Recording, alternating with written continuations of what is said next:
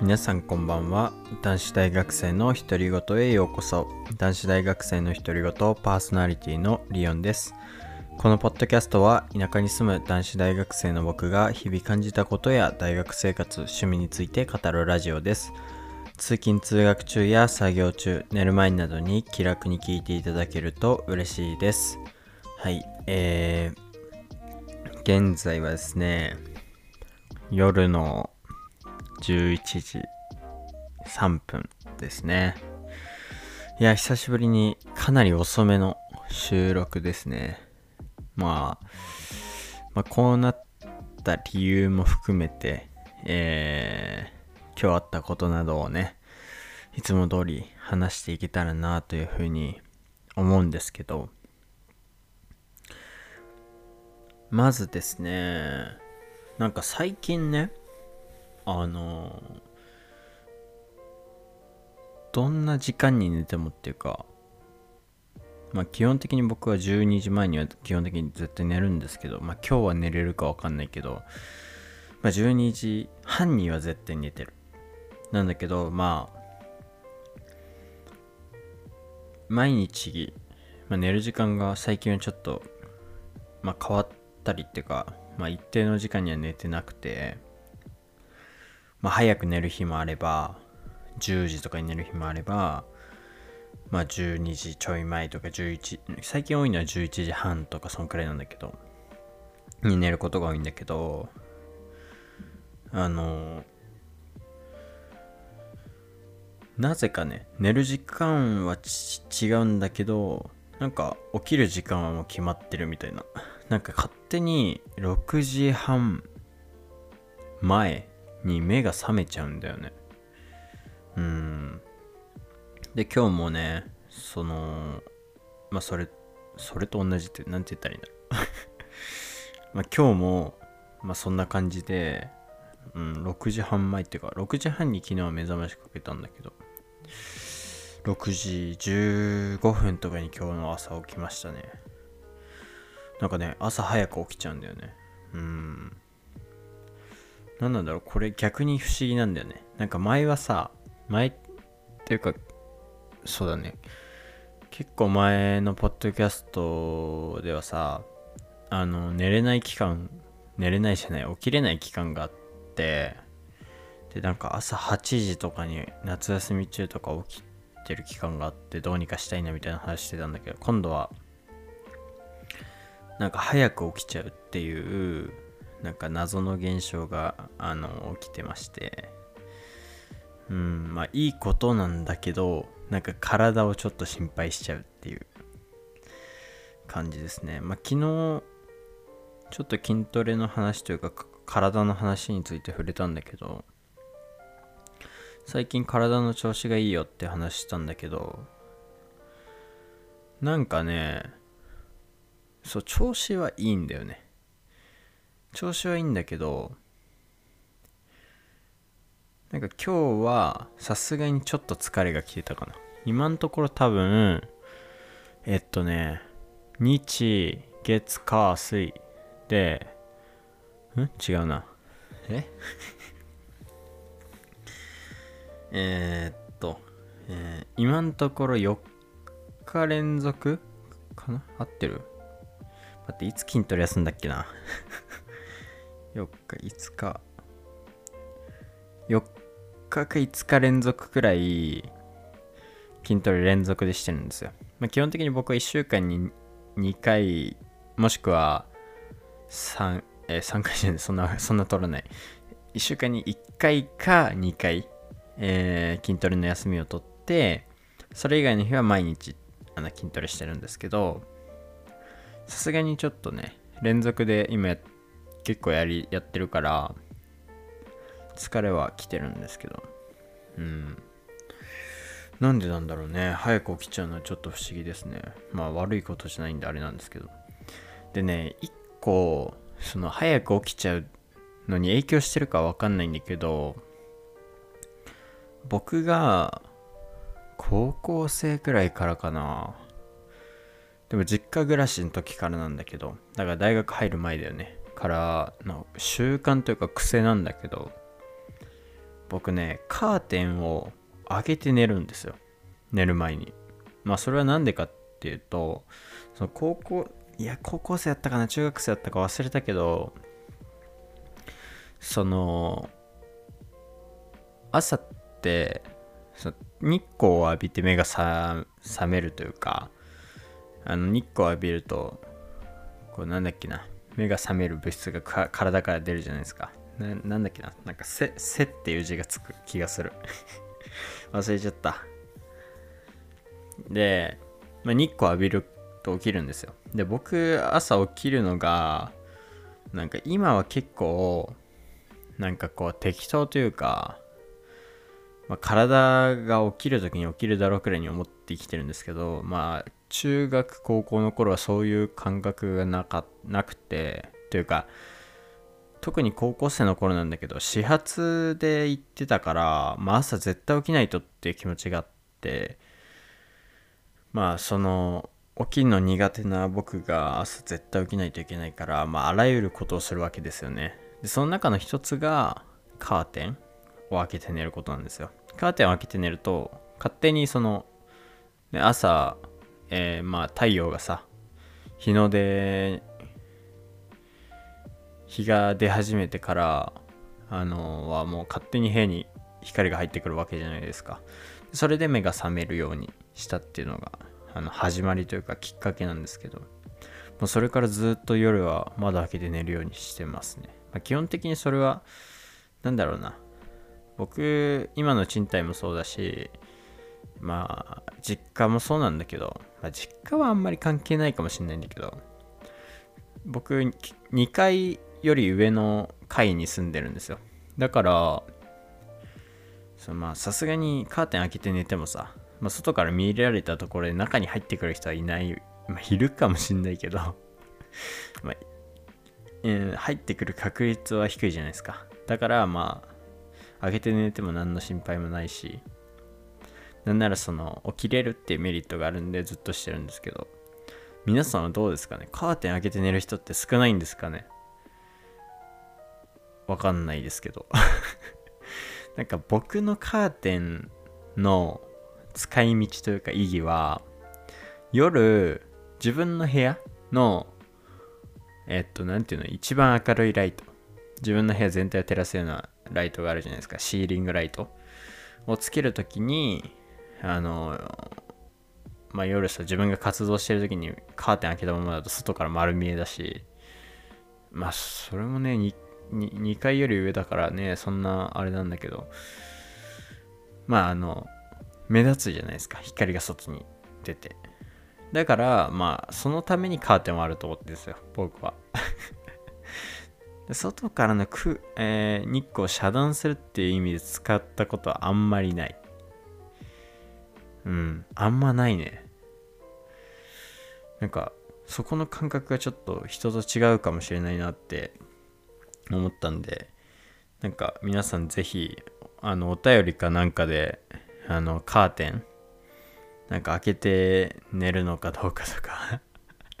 教えていただけたら嬉しいなと思います。はい。まあ、僕はカーテンを開けて寝るっていうのがなんかもう癖づいちゃってそれが普通になっちゃったんでなんかもっもともとじゃあどうやってカーテン使ってたんだってちょっと思いますけどね。まあそんな感じで僕は朝早く起きちゃって、まあ今日もね、その通りに起きて、うん。まあ今日はそんなになんか、まあそその朝起きちゃうってことは結構不思議だなと思ったんですけど、なんかそれ以外に特別なイベントは特になくてというか、まあ、強いて言うならというか、まあ強いて言うわけじゃないけど、まあ昨日も言ったからさ、かぶるけど、今日もやっぱ筋トレはなんかめちゃめちゃ集中してできるし、やっぱ体の調子がいいのもあるけど、もうね、その、集中してやって、かつ、こうすごく成果が出るって言ったら変だけど、体がトレーニングのその強度に応じてちゃんとこうパンプアップしてくれて大きくなってくれてる。まあ一時的なんですけどね、パンプアップっていうのは。でもまあ、長い目で見たらまた大きくなってると思うんだけど、そうちゃんとだからまあ効果が出てるっていうのはねすごく僕的にはうん、それがまたいい循環というか、また明日、明日は筋トレしねえな。明日はさすがに休むわ。なんだけど、まあ、次の筋トレのモチベーションになるし、なんかすごくこう、いい循環に今はなってるなって、うん、感じますね。今日は特に肩のね、筋トレのトレーニングをしたんですけど、でもね、やってる時からもう分かってたんだけど、あちゃんとその、肩って言っても、一概に肩って言っても、全部チューブ後部ってまあフロントサイドリアってあるんですけど3個に分かれてるんですけどちゃんとねこうフロント鍛えてる時は鍛えた後はあすごいフロントがちゃんとパンプアップしてるなって効いてるなって感覚があったりして。でなんか最終的にま全部のその肩の 3V 全部やって肩全体こうちゃんと張った状ちゃんと張ったって言ったら変だけどこう効いた状態パンプアップした状態で僕自分でこう鏡を見たんですけどなんか肩がでかいとやっぱり綺麗に見えるよね。こう体が。仕上がって見えるっていうか。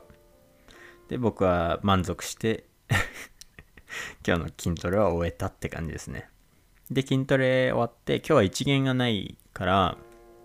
一限の時間帯に筋トレしてで、2限からもう授業、5限まで授業行って、えー、終わり。終わりっていうか、終わりではないんですけど、まあ、そこから帰ってきて、夜ご飯食べて、で、まあ、期末レポートをね、がいっぱいあるんで、期末レポートをやって、で、今風呂に入ってきて、まあ、ポッドキャストを撮ってるって感じなんですけど、いや、そのさ、前から期末レポート、期末レポートって言ってるけどさ、まあ、それが、あのーまあ、その期末レポート自体が多いっていうのもあるんだけど、内容的にも。あのね、期末レポート以外の、なんて言ったらいいんだろうな、難しいな。レポートじゃないんだけど、結構重めのテストみたいな。テストってわけじゃないけど、なんて言ったらいいんだろうな。こう、一日とかその日中に答えてくださいみたいなテストが結構重めの内容もいっぱいあるみたいなテストがその期末レポート以外に挟まってくんのよでそれが本当に昨日もあったし多分明日もあるんだけど、うん、それのせいで期末レポート全然進まないしでもそれもちゃんとやんなきゃいけないからかそれのせいでねすごくもうね毎日が忙しいっていうかうんなんかすごくもうパンパンなスケジュールとか、スケジュールって言ったら変だけどね、毎日を過ごしてて、まあ今日はたまたま、まあ、キリのいいところまでやろうと思ったらこんな時間になってしまいましたっていう感じですね。いやー、最近マジで、なんか、え、うん、なんか勉強っていうかそういう学校以外のことに関してはすごくうまくやれてる気がするんだけど、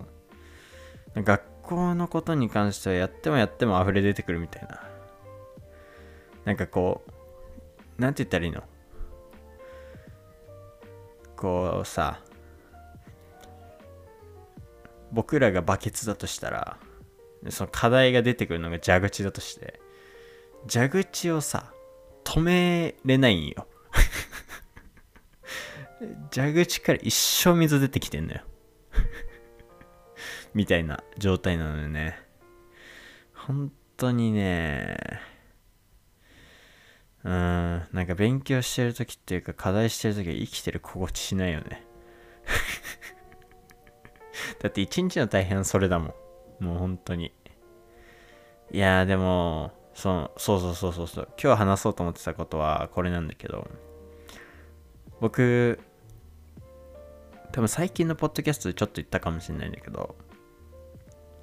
今月のさ、え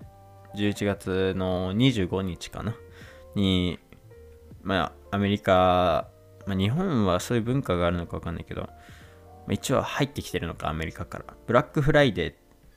ていうね、 Thanksgiving Day の次の日、ブラックフライデーっていう、まあ、いろんな百貨店とか、まあ、そういう場所がセールするっていう日なんだけど、それで僕は Amazon のセールでね、あのーモニターって言って、まあ、テレビみたいなもんよ。パソコンを映し出すテレビみたいな。あの、パソコンの画面をもうちょい大きくしていっていう人が使うような画面なんだけど、それをね、買おうと思ってて、まあそれ以外にもそれの周辺機器だったり、を買いたいなと思ってて、まあそれが僕にとってのご褒美なんですけど、ご褒美っていうか、それを僕が買う理由は、まあ、まず、いろいろあるんだけど、まあ、僕が目悪いっていうのと、目が悪いから画面が大きいのが欲しいっていうのと、僕ってね、あの、まあ、僕ってねって言ったら変だけど、大学生ってこういろんなことをするんですよ、パソコンで。授業聞くのもそうだし、課題やるのもそうだし、えー、こう勉強するときに、そのレジュメの画面プラスネットの画面で調べたりとか、ね、いろんなこう、なんか同時にいろんな画面を開いたりする場面があるんですよね。で、そうなった時にさ、パソコン1台だとやっぱちっちゃいのよね。で、あと僕は、ちょっと最近、最近というか、再開したっていう形なんだけど、プログラミングのね、勉強を、勉強って言ったら変だけど、プログラミングを、あのー、まあ、1年生の時ちょっとやってたんだけど、そう、その続きっていうか、あのー、ちゃんとやり始めて、まあ今ちょっとやれてない日もあるんだけど、で、プログラミングやるってなると、やっぱりコードを書くその画面と、えー、このコードはこういう意味でとか、まあ、ある程度は頭に入れとかなきゃいけないんだけど、こう分かんない時ってあるじゃん。でそういう時にネットで調べて、それを半分、えー、そのコードを書く画面以外にも映し出さなきゃいけなくて、なんかそうそうなるとやっぱりモニター必要だなと思って、まあ、将来の自己投資だと思ってね、あの僕は、まあ、高いんですけど、まあ、買おうかなと思ってて、まあ、それがね、一応ご褒美っていうことで、25日にね、あの、25日にぴったり買うかわかんないんだけど、セールの日は1週間くらいあるからね。まあで、でもその、まあご褒美に向けてというか、うん、ご褒美のために頑張ろうと思って、えー、まあ勉強ね、頑張っているって感じですね。もうそれがモチベ、それしかない。それまでには、うん、ちゃんと期末レポート終わらせたい、終わらせなきゃっていうか、終わらせなきゃ買わないよっていうのを自分に言い聞かせてるというか思ってるんで、うん。まあそれが、それに向かってというか頑張ろうかなと。まあそれが唯一モチベなんでね、もうそのくらい生きてる心地しないよ。いやでも、ポッドキャストとか筋トレ、ポッドキャスト撮ってる時とか筋トレしてる時はすごく楽しいですよ、もちろん、毎日。だけど、ね、それ以外の時間は基本的に今はもうそっちに向けられてるから、ね、そしかもその課題以外にもさ、普通の授業はあるわけで。で、普通の授業でも課題は出るし。さっき言った通り、その中間テストみたいのがその出たりもするしさ。もうなんか、ね。ほんと忙しくて。ちょっと、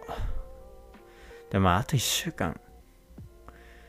1週間で終わらせれたら最高だよね。だって来週23日だよね。うん。23日休みだから、それまでには絶対終わらせたい。そしたら気持ちよく迎えられるもんね。うん。まあ頑張ります。あと1週間くらい。はい。で、そう。で、その話そうと思ってたことはそれじゃなくて、そのブラックフライデーの話なんだけど、まずブラックフライデーって、まあそのセール、いろんな百貨店がセールやったりする日っていうのも知ってるし、まあアメリカで言うとクリスマスのプレゼントを買う日とかでもあるらしくて、まあ、そういうことは知ってたんだよ、もともと。だけどさ、なんかこう、ね、なんでブラックフライデーっていう名前なのかなとか、なんかいろいろ知らないことが多いなと思って、ちょっと調べてみたんですよね、僕は。で、ちょっと今ね、ネットのその URL をね、ちゃんと調べておいて、今開いたんですけど、まあ、えっとね、まあ、そのまずブラックフライデーがいつかっていうと、まあ、さっき言った Thanksgiving Day っていうアメリカでの感謝祭の休日の、えー、次の日がブラックフライデーなんですよまず。で、まあ、簡単に言うと感謝感謝祭。まず先にサンクスギビングデーの話をするんですけど感謝祭っていうのはアメリカ人はこの日、家族に感謝の意を表し、実家に帰ってごちそうでいっぱいの一日を過ごし、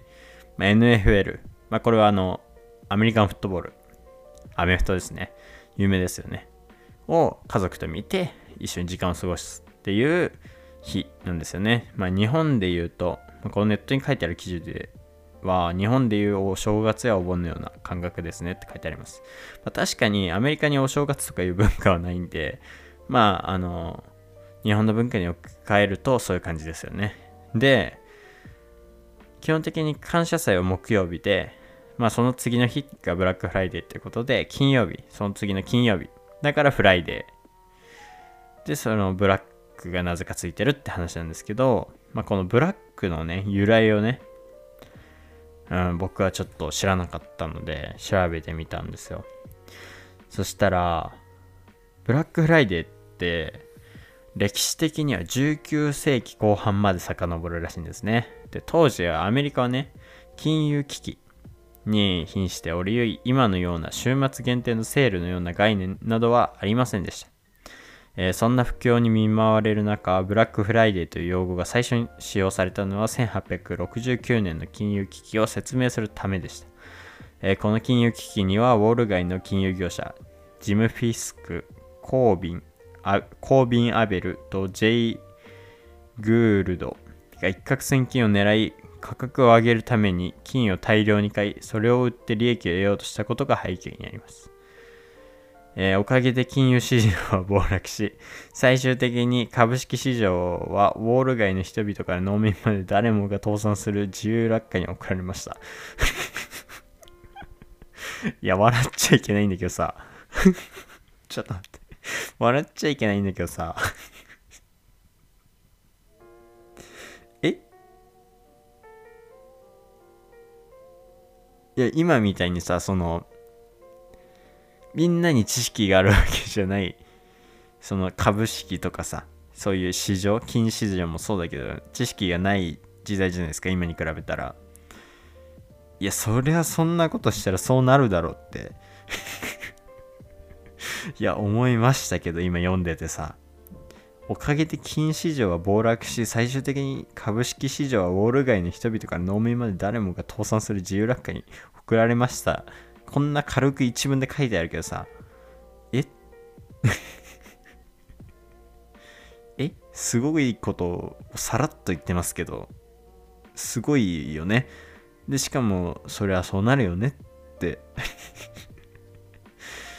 思うよね。うん。いや、逆にさ、なぜこのよくわかんない3人がさ、一攫千金狙って価格上げ上げるために金を大量に買いそれを売って利益を得ようとしたこの行動がなぜ今まで起こらなかったのかっていうのも不思議だし予測できなかったのかっていうのも不思議だしそりゃ暴落するでしょいやー面白いね歴史ってまあこういうね失敗があって今の僕らの知識がありますからでな、まあ、うん、それでなんだって話なんだけど、えー、名前の由来ね。うん。ブラックフライデーは今日私たちが知ってるようなセールの概念として初めて使われ出したのは1961年の感謝祭の翌日。あ、そういうことか。分かった。今分かったわ。さっきのブラックフライデー、一番最初にブラックフライデー、その今みたいなセールの概念じゃない。じゃなく使われてた時代。さっきの暴落した話だけど、暴落したから、ブラックな日しかもそれが金曜日だったからブラックフライデーってことなのか。はいはいはいはいはいはい。わかりました。じゃあでも、その時は多分あれだよね。感謝祭は関係ないってことだよね。で、僕らが今使っているセールのような概念として使われ出したのは1961年。1、100年くらい経ってんじゃない？うん、約100年くらい経ってますね。えー、1961年の感謝祭の翌日、フィラデルフィア州でした。えー、市内の警察官が感謝祭の翌日をブラックフライデーという言葉を使って表現しました。感謝祭の次の土曜日に行われる陸海軍のフットボールの試合に先立ち、大勢の観光客が買い物観光客や買い物客が街に殺到し、市民に混乱を招きました。交通渋滞を引き起こし、万引きも多発するなど大変な一日に。フィラデルフィアの警官は、群衆をコントロールして交通を抑制するために、この日、休みを取ることができなかっただけでなく、特別に長いシフトに調整しなければなりませんでした。それゆえにブラックフライデーとして説明されました。へー。警察官の感情というか、忙しさからブラックフライデーって名付けられたんだ。えー、面白いね。で、これもでも、あれだよね。今にちょっと繋がってるよね。だってさっき言った通り、感謝祭は、アメフトを見るんだもんね。で、今は感謝祭の日にアメフトやってるけど、多分昔は、感謝祭の次の土曜日に行われる陸海軍のフットボールって書いてあるから、このフットボールがアメフトなのかサッカーなのかわかんないんだけど、でもアメリカで言うフットボールってアメフトだから、うん、多分アメフトアメフトだと思うんだけど、当時は多分土曜日にあったんだよね。その感謝祭の週の土曜日だよね。にあったんだと思うんだけど、うん。で、その前日じゃん。土曜日の前日が金曜日じゃん。で、そこでみんな買い物するから、警察官休めない。大変だってなって、あ、ブラックな日だな。ブラックな金曜日だな。ブラックフライデーって名付けられたんだろうね。いや、面白い。すごく面白いです。で、日本では黒字に変わるから、ブラックフライデーという説もありますが、もともと警察官によって、えー、多忙な一日という由来で使われるようになったのは驚きですよね。うん、驚きです。はい。多くの店舗が利益を押し上げ、ホリデーシーズンでうまく儲けるため、大幅なセールを行うことから、以来ブラックフライデーは1年に1回の最大のショッピングイベントとなっています。アメリカでは多くの場合、小売業者は週末を通して販売を続け、次の月曜日にサイバーマンデーのセールで締めくくります。うん。まあそんな感じらしいですね。はい。ブラックフライデーについてちょっと調べてみましたけど、皆さんも初めて知ることがあったんじゃないでしょうか。はい。僕はなんか、うん、そのセールっていうのは知ってたんだよ。で、感謝祭の次の日っていうのも知ってたんだよ。だけどさ、なんかこの由来は知らなかったからすごく面白いですよね。しかも由来が2つある。2つあるっていうか、なんて言ったらいいだろう。歴史がある。すごく面白いなって思いましたね。はい。ど、どうだったですか？僕だけでしたか 面白いのは。いやー、でも知識ってやっぱいいよね。なんかこう、なんか、なんて言ったらいいんだろうね。こういうの面白いって思いません？なんかこう、一つ一つの言葉にはちゃんとこういう歴史というかストーリーがあって、ね、すごく面白いですよね。で、まあ、全く違う話というか、さっきの話にちょっと戻るっていう感じなんだけど、筋トレをね、僕してるんで、あの、まあ、食事に気を使ってるんですけど、昨日のポッドキャスト昨日のポッドキャストっていうか、1個前のポッドキャストの時はお酒を飲みながら配信したんですけど、まあそれの理由はね、あの1個前のポッドキャストを聞いていただければと思うんですけど、やっぱね、今日起きて思ったけど、酒は体に良くないよ、本当に。なんか、起きた時にやっぱね、ちょっと、いつもと違う感は否めないね。いや、あんな、なんか、いいことないよ、やっぱお酒なんて。本当に。もうなんか大学生になって思うけどさ、やっぱお酒は、なんか、こう、社交の場みたいになってるけどさ、うーん、なんか違うんだよな。だって、普通に考えたらさ、美味しいものを飲みながら、美味しいものを食べながら社交の場となのにさ、酒美味しくないよ。体に悪いし。うん。だったらさ、コーラとかさ、コーラも体に悪いけど美味しいじゃん。コーラとかと美味しい食べ物と、で、友達とかと喋ればいいんじゃないのかなって思っちゃうんですけどね。うん。わからない。もう、ちょっともう酒飲まないしたいな。飲まないにしようかな。なんかちょっといいや。つま、なんか、うん。うん、さすがにちょっといいや。もう飽きた。友達に付き合うのももう飽きたからいいや。あの、ちょっと友達と遊ぶときも、友達は飲んでもいいけど、僕ね、別に他人が飲むのはいいんだよ。自分が嫌だから飲みたくないだけ。まあ、だから、あのーまあ、友達が飲んでも、まあ、僕は飲まないっていう感じで、まあ、当分というか、まあ、あ、と1年が終わるまで、ね、えーあと半半年じゃない何を言ってんだ 1ヶ月ちょいくらいですかね。ありますんで、ありますけど、まあ今年は飲まないかな。うん。うん、飲まないな、今年は。飲みたくない、もう。かな。うん、そんな感じですね。え、どうしよう、もうちょい喋った方がいいかな。お前が決めろっつう話だよね。でいっぱい喋りたいことあるのよ、本当に。なんかね、いつもこう気づいた時に、ポッドキャストのこう、で、これ喋ろうとか、ちょっと、本当に、本当にちょっとだよ。今日だって、筋トレの話する時のメモ、肩パンパンっていうメモだもん。そんだけちょっとしたメモをね、ちょっと残すようにしてるんだけど、それでもね、まだいっぱいあるもん。うん、まだいっぱいある。から、いっぱい話したいんだけど、まあね、30分くらいがちょうどいいかなと思って、僕は、ポッドキャスト始めましたし、配信してるんで、まあ、この辺で終わりにしようかなと思います。はい。えー、最後に、えーこのポッドキャストではお便りを募集しております。概要欄の Google フォームから誰でも自由にお送りいただけますので気が気軽に送ってみてください。はい、どしどしお待ちしております。えーそしてですね、もしこのポッドキャストがいいなと思ってくださった方は、えーこのポッドキャストのフォローの方もよろしくお願いいたします。えー YouTube でお聞きの方は、チャンネル登録と高評価の方をよろしくお願いいたします。えー今日もお聞きいただきありがとうございました。また次回のポッドキャストでお会いしましょう。またねー。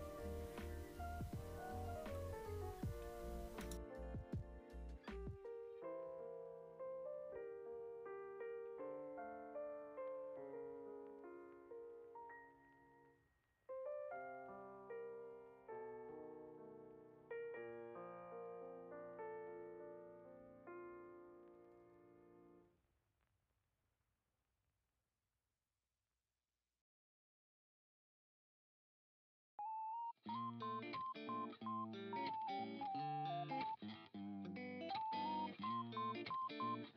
you.